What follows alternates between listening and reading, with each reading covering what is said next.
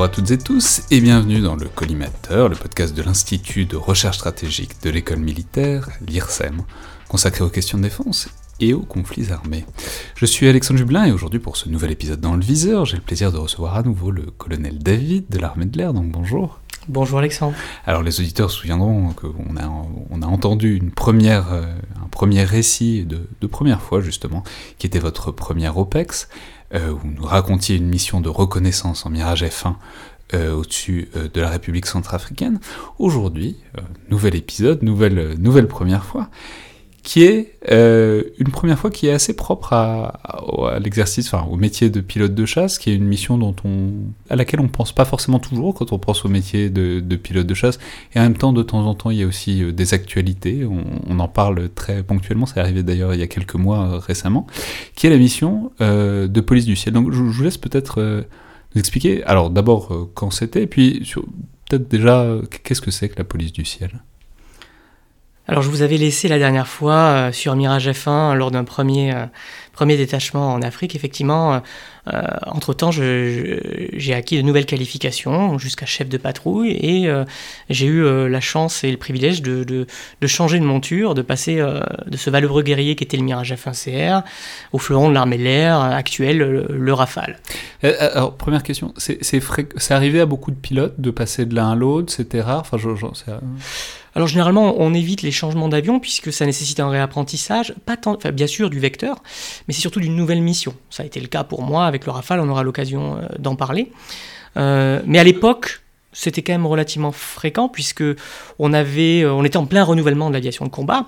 Euh, les Mirage F1 CR euh, et CT euh, arrivaient en fin de service, donc il fallait bien transformer les pilotes qui y servaient sur d'autres machines, que ce soit le Rafale, le Mirage ou, ou, ou les Mirage 2000.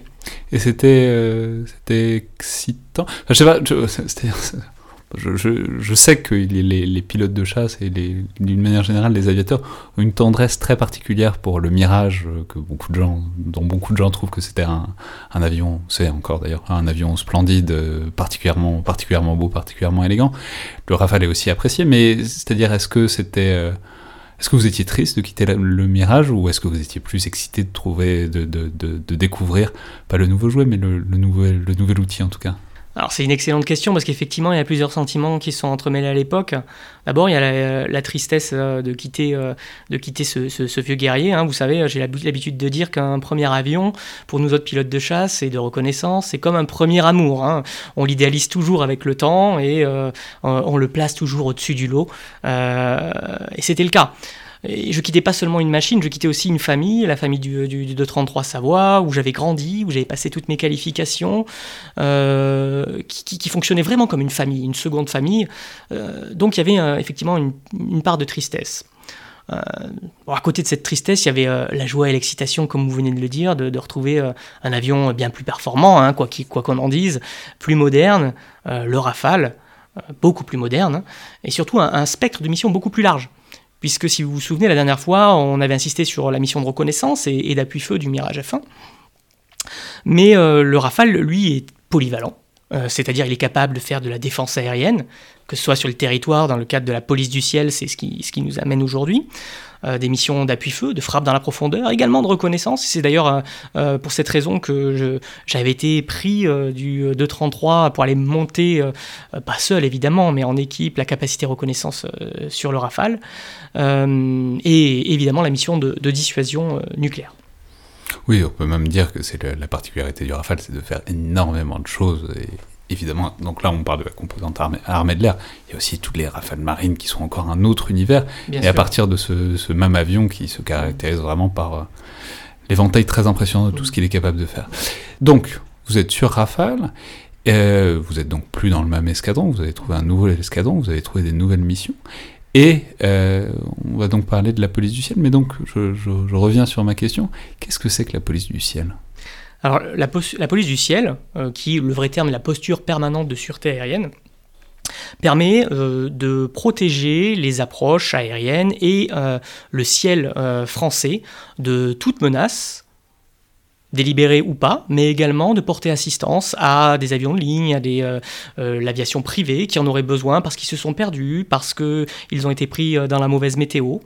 Alors c'est une mission permanente. Aussi bien c'est pour se protéger des MiG que des, de MiG qui, qui voleraient un peu trop près de la France, que si jamais un avion de ligne a un souci, qu'il faut l'escorter. Exactement. Alors, finalement, c'est une mission de police. Hein il y a une mission d'aspect protection et, euh, euh, qui prévaut dans les deux champs que vous venez de mentionner.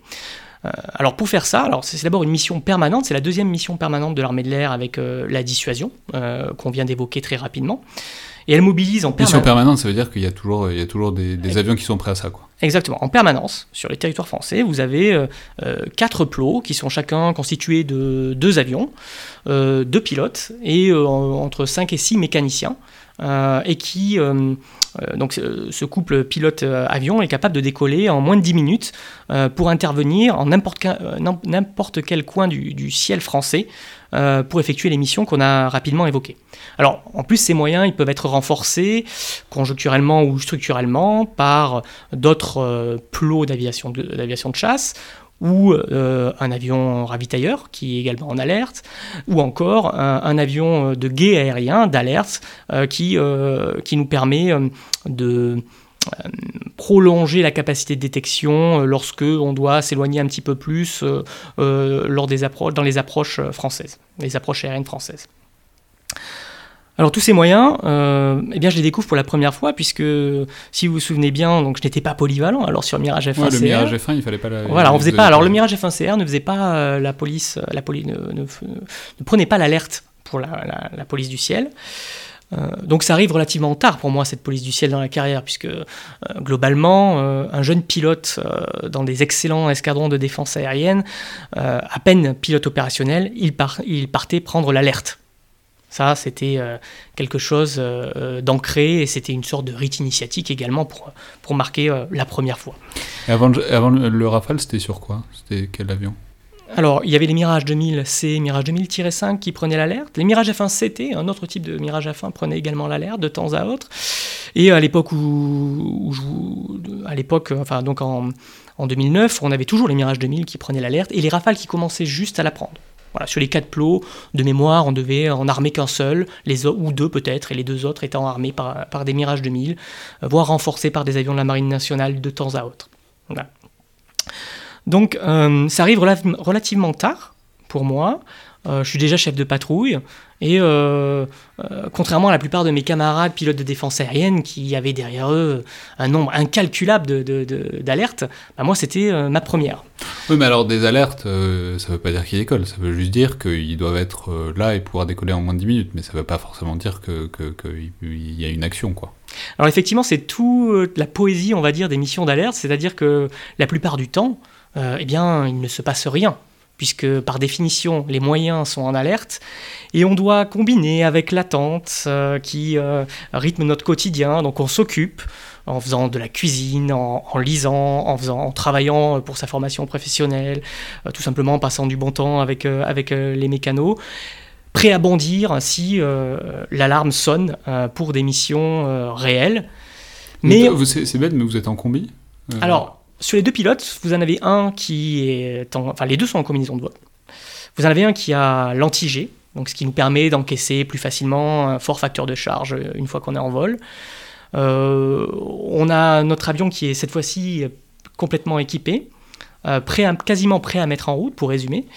Euh, l'autre pilote, en revanche, donc, est en 15 minutes, c'est-à-dire lui il est prêt à en décoller mais en 15 minutes, donc il est en combinaison de vol mais il n'a pas la combinaison anti-vol et on se répartit comme ça la journée.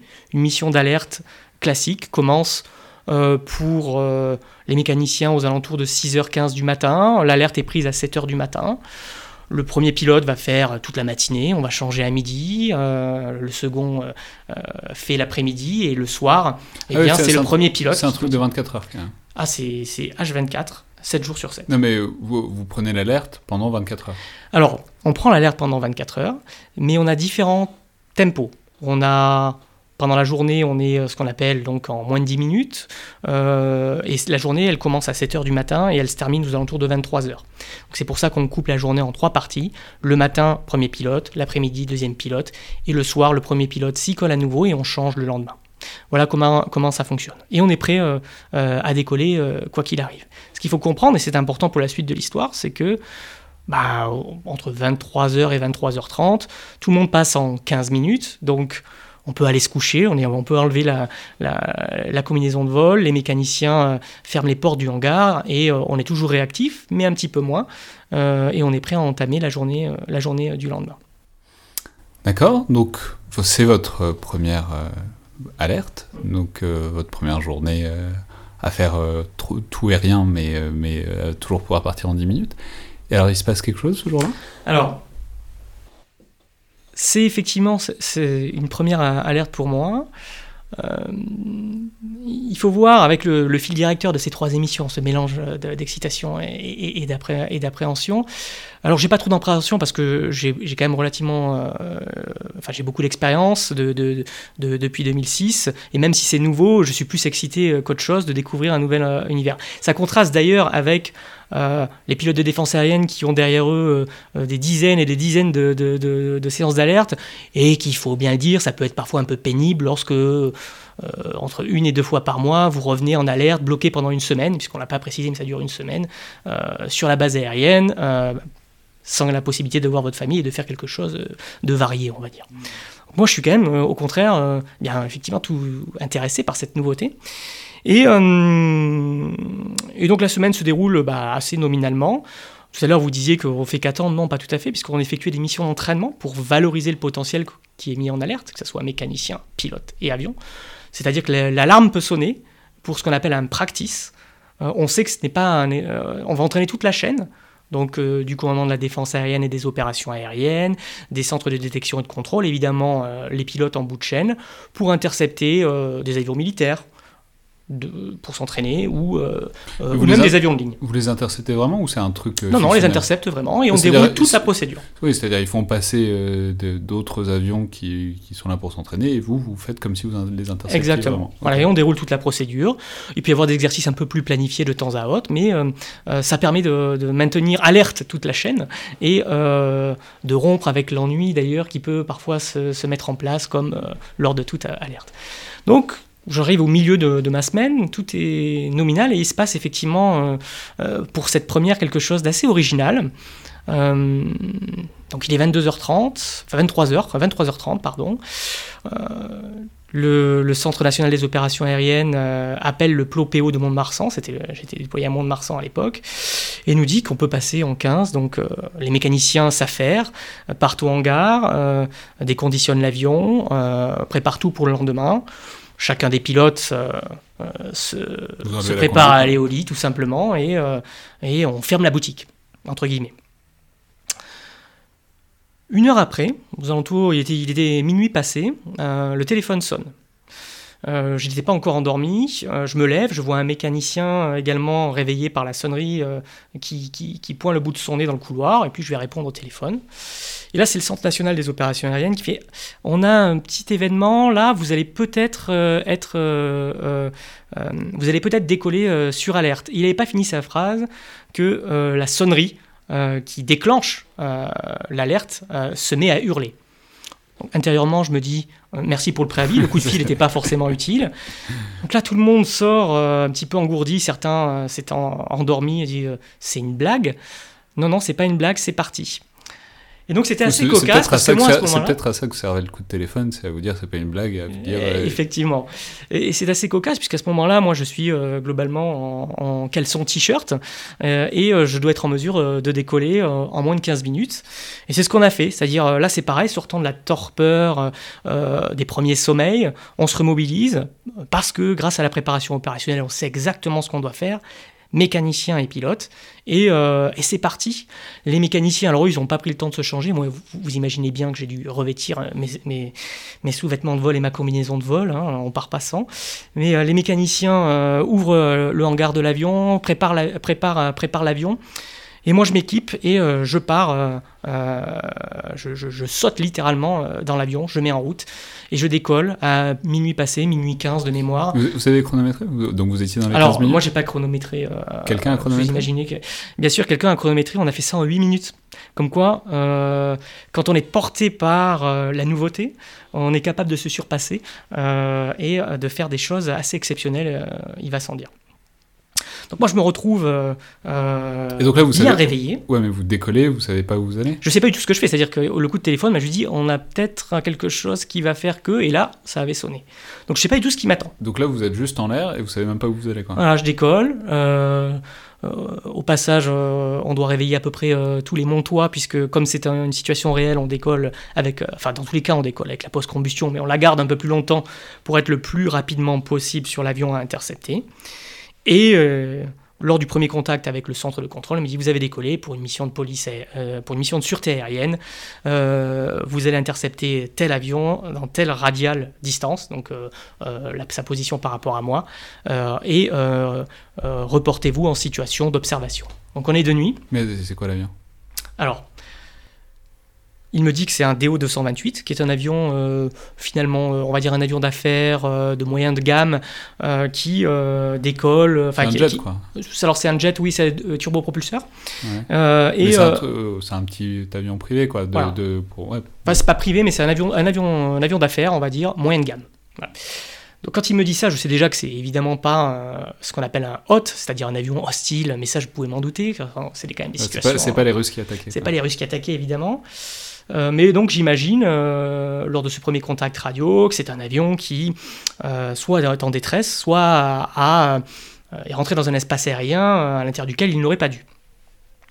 Donc je manœuvre, je pilote ma trajectoire pour le rassembler le plus vite possible. Alors il s'avère que cet avion décollait d'Allemagne et euh, allait en Espagne et passait au large de Mont-de-Marsan, quasiment vertical à Jeun à ce moment-là. Donc on est de nuit, il faut gérer euh, l'interception de nuit, euh, grâce à son radar, euh, grâce aux jumelles de vision nocturne éventuellement, que je n'avais pas, euh, à l'époque on n'emmenait pas nécessairement les jumelles de vision nocturne lors de ces missions-là.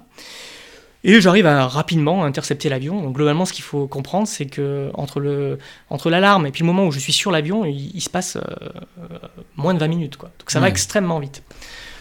Donc je vois que l'avion a... Et c'est quoi intercepter Je sais pas, vous êtes. euh, vous le voyez de toute évidence, mais vous êtes à 100 mètres, 200 mètres, 300 mètres? Alors effectivement, il y a plusieurs repères que je ne vais pas détailler ici, mais euh, dans un premier temps, on se met euh, donc juste dans ces 6 heures derrière, en environ, euh, on va dire 1000 mètres pour faire, pour, faire, pour faire court, et puis on vérifie la trajectoire. Comme on est en contact radar sur lui, on est capable de dire il, il évolue à telle vitesse, il a tel cap, et il a une attitude passive. Mais après, ça ne suffit pas, généralement, il faut se rapprocher, a fortiori de nuit. mais, mais là, déjà, vous l'appelez Vous lui mettez Non, un- non. Il faut voir que moi, en tant qu'effecteur, à l'intérieur de mon cockpit, je suis les yeux et le bras armé euh, du décideur euh, militaire à l'intérieur du Centre national des opérations aériennes, qui lui-même dépend directement du Premier ministre. Vous, vous doutez bien qu'on ne réveille pas le Premier ministre à chacune de ces occasions-là. hein. Mais en tout cas, c'est la chaîne de décision qui, qui est suivie. Donc, ça suffit pas, cette position-là, il faut pouvoir se rapprocher, a fortiori de nuit. On se rapproche dans un premier temps à 300 mètres. De nuit, ça suffit toujours pas. Donc, euh, sans engager euh, la sécurité de l'appareil, la- l'appareil euh, selon l'expression consacrée, ben, on se rapproche un petit peu pour lire son immatriculation, voir le numéro de l'appareil éventuellement, confirmer que c'est bien un DO DC-128, parce que c'est pas forcément, ça pouvait ne pas être le cas. Donc, je me rapproche. Alors, sur nos avions de chasse, on a ce qu'on appelle un phare de police, ce qui nous permet de nuit euh, de les voir un peu plus. Euh, eh bien, loi de Murphy oblige, euh, bah, euh, dans l'urgence de ce, de, de- de ce scramble passé minuit, La loi de Murphy, on va quand même rappeler qu'elle est souvent connue sous le nom légèrement plus poétique de la loi de l'emmerdement maximum. exactement. Donc tout ce qui peut mal se passer finira un jour par se passer. C'est exactement ça. Bon, là, les conséquences ne sont pas dramatiques, mais il s'avère que lorsque je sors mon phare de police, qu'on n'avait pas eu le temps de tester face à l'urgence de la situation, ben, il est grillé, donc il ne fonctionne pas. Donc je me retrouve à côté de ce DO D128 dont je peine à lire l'immatriculation euh, du fait que de l'absence et du non-fonctionnement de ce phare de police.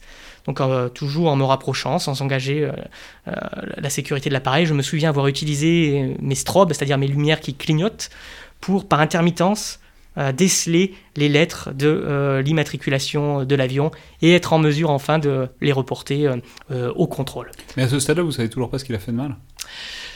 Alors si, euh, entre-temps, ils me disent que globalement, cet avion n'a pas, euh, passé la bonne fréquence ou euh, n'a pas contacté tel organisme de, contrôle aérien, et donc il faut le remettre soit sur la bonne trajectoire, soit, soit lui donner la, fréquence.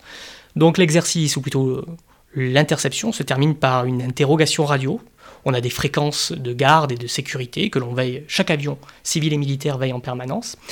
Et j'ai été amené à le contacter en anglais, évidemment, en lui disant, voilà, appareil, intercepté, appareil, vous qui êtes dans telle position, à telle position, à tel endroit, vous venez d'être intercepté. Donnez-moi votre terrain de départ, de destination, quelles sont vos intentions, votre numéro de plate vol, etc. etc. Et c'est à ce moment-là que je lui ai signifié que la bonne fréquence qui devait passer était euh, la fréquence en question. Et il a repris euh, son plan de vol en route vers l'Espagne. Euh, et j'ai pu le désengager pour rentrer tranquillement, entre guillemets, sur Mont-de-Marsan. Et enfin, profiter d'un repos bien mérité, moi et l'équipe des mécaniciens qui étaient avec moi à ce moment-là. Et à quel point c'est un coup de chance ou coup de malchance que vous soyez mobilisé dès la première semaine d'alerte? C'est-à-dire ça arrive je sais pas, quand vous, prenez une alerte, ça, vous arrive combien de fois par euh, an de décoller quoi? Alors, euh, il, faut, il, faut, il faut quand même s'apercevoir, et c'est quelque chose qui est assez méconnu, vous l'évoquiez en préambule, hein, euh, il, y a de nombreuses, il y a de nombreux décollages sur alerte, bien souvent pour, pour tout simplement prêter assistance à un avion comme ce cas-là. Hein. Mais ça arrive relativement euh, fréquemment. Vous avez une dizaine euh, euh, d'événements par mois de ce type sur l'émission qu'on appelle live, donc réel, en réel. Euh, qui sont euh, complémentés de missions d'entraînement, donc les fameux practices que je mentionnais, euh, je mentionnais tout à l'heure. Effectivement, vous l'avez également évoqué en préambule, ça a été rappelé à la connaissance des Français il y a quelque temps, je crois que c'était en novembre si ma mémoire est bonne, où un avion est passé supersonique au-dessus de Paris, tout le monde a cru à une explosion, un attentat terroriste. Non, c'était simplement un avion qui, sur une mission similaire, donc décollant de Saint-Dizier cette fois-ci, sur une mission live donc, a dû passer supersonique pour intercepter le plus vite possible euh, un avion qui avait besoin d'assistance et qui était situé plus à l'ouest de Paris. Euh, donc effectivement, ça crée une détonation. On passe pas à supersonique pour le plaisir de passer supersonique. Ça crée une détonation. Ça a rappelé aux Parisiens que l'armée de l'air et de l'espace avaient cette mission de, permanente de posture de, cette posture permanente de sûreté aérienne. Euh, mais c'est essentiel puisque, alors je ne sais plus qui et il faut que je rende à César ce qui est à César, mais je ne sais plus qui disait ben quand vous êtes dans les rues de Paris, vous pouvez être confronté à une sonnerie d'ambulance, une sonnerie de pompiers. Vous vous posez pas la question ah c'est vraiment gênant pour euh, euh, mon confort auditif? Vous dites c'est que ça sert, enfin, ça répond à un service, à un besoin. Et eh bien là, ce banque supersonique, c'est exactement la même chose.